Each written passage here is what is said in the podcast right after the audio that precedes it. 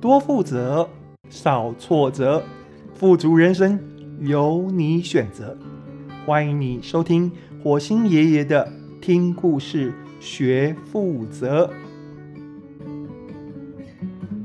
亲爱的朋友，你好，今天我们不说完美基因公司的故事，今天我们来说《金刚经》里的一句话：因无所住而生其心。我想跟你分享，我是怎么运用这句话在三个面向。第一个面向是评论他人，第二个面向是情绪管理，第三个是创新发想。首先，我们来说为什么要无所住，就是不要住在任何事情上面。有一句话说：“眼见为凭，有图。”有真相，但事实是，不管你听见了什么，或是看见了什么，你听见的、看见的都是片面，都是局部，而不是全部。你一定听过瞎子摸象的故事，摸到大腿的人说大象是柱子，摸到耳朵的人说大象是扇子，摸到尾巴的人说大象是鞭子。而我们知道，柱子、扇子、鞭子，通通都不是大象。如果你认真的以为你摸到的东西就是大象，那你就输了。因为你知道的有限，所以你不要住在任何你所看到的、所听到的。一个人说错话，不一定他就是一个大说谎家，他有可能就是年纪大。健忘症病发了，一个人闯红灯，不一定他就是一个违规的惯犯，很有可能他是要赶去见亲人的最后一面。你说等一下，火星爷爷，难道因为这样，这些人说错话、闯红灯就可以原谅吗？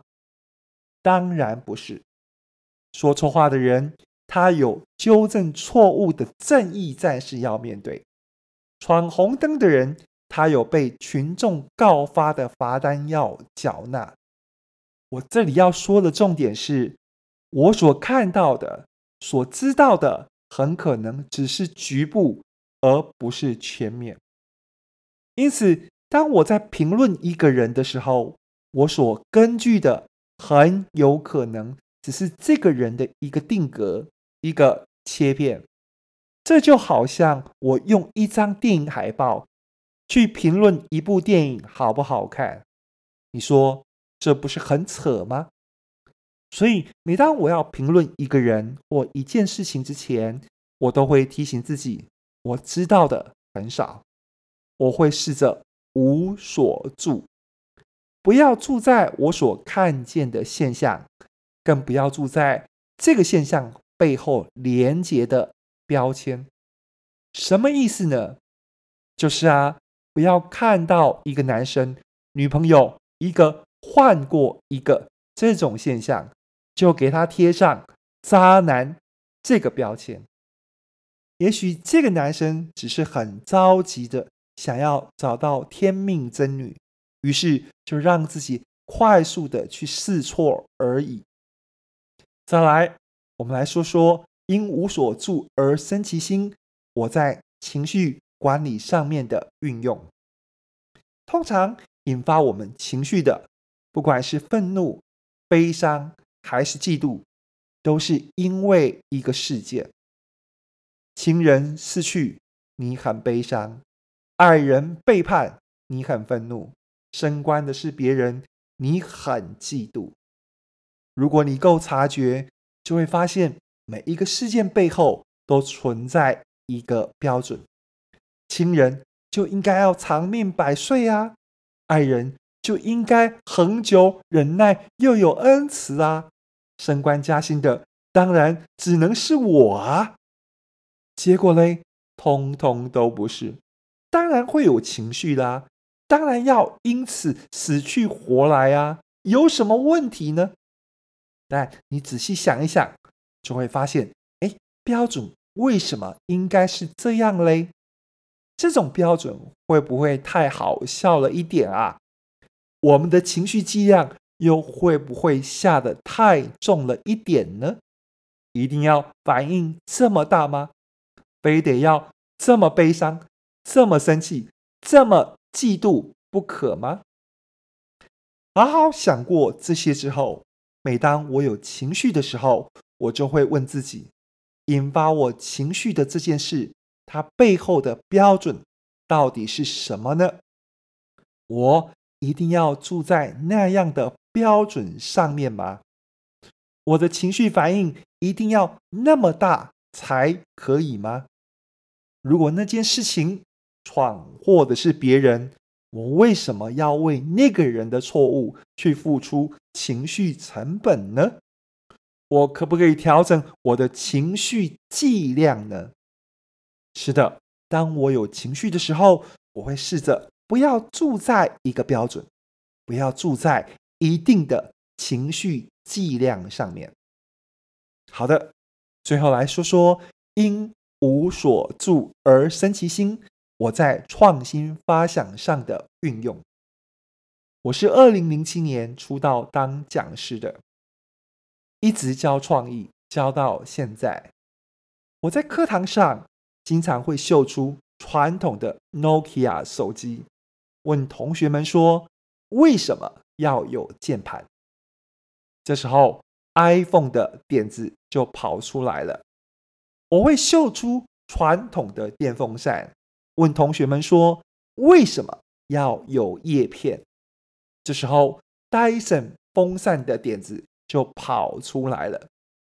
我会秀出传统的电动机车，问同学们说：“为什么充电那么慢，而且要自己充电呢？”这时候，Gogoro 换电池的机车就跑出来了。你注意到没有？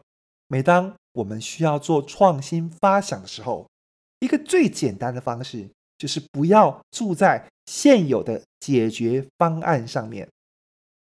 它的确是一种解法，没有错，是通往罗马的一条道路，没有错。但是它不是唯一的一条路。只要我们不要住在现有的方案上面，我们就为创新这件事开了一道门。再来，你可能听过一个案例，就是有一栋办公大楼，住户们反映电梯太慢了。最后呢，办公大楼的管委会不是更换了更快的电梯，而是在每个楼层的电梯口外面都放了一面镜子，让大家可以照镜子梳理一下仪容。电梯太慢。是表面的问题，真正的问题是大家没事做，很无聊。现在人人有手机，镜子是不用装了，但电梯还是很慢呢。这让我想起我搭捷运的时候，看板上都会告诉你说下一班列车多久会到。哎，电梯可不可以也比照办理呢？电梯很慢是表象的问题，有没有可能不确定电梯什么时候会到才是真正的问题呢？所以需要做创新发想的时候，我不会住在既有的方案上面，也不会住在表面的问题上面。不住在方案，不住在问题，创新就有空间了。以上就是我运用因无所住而生其心的一点小心得，分享给你。听故事学负责，我们下次见。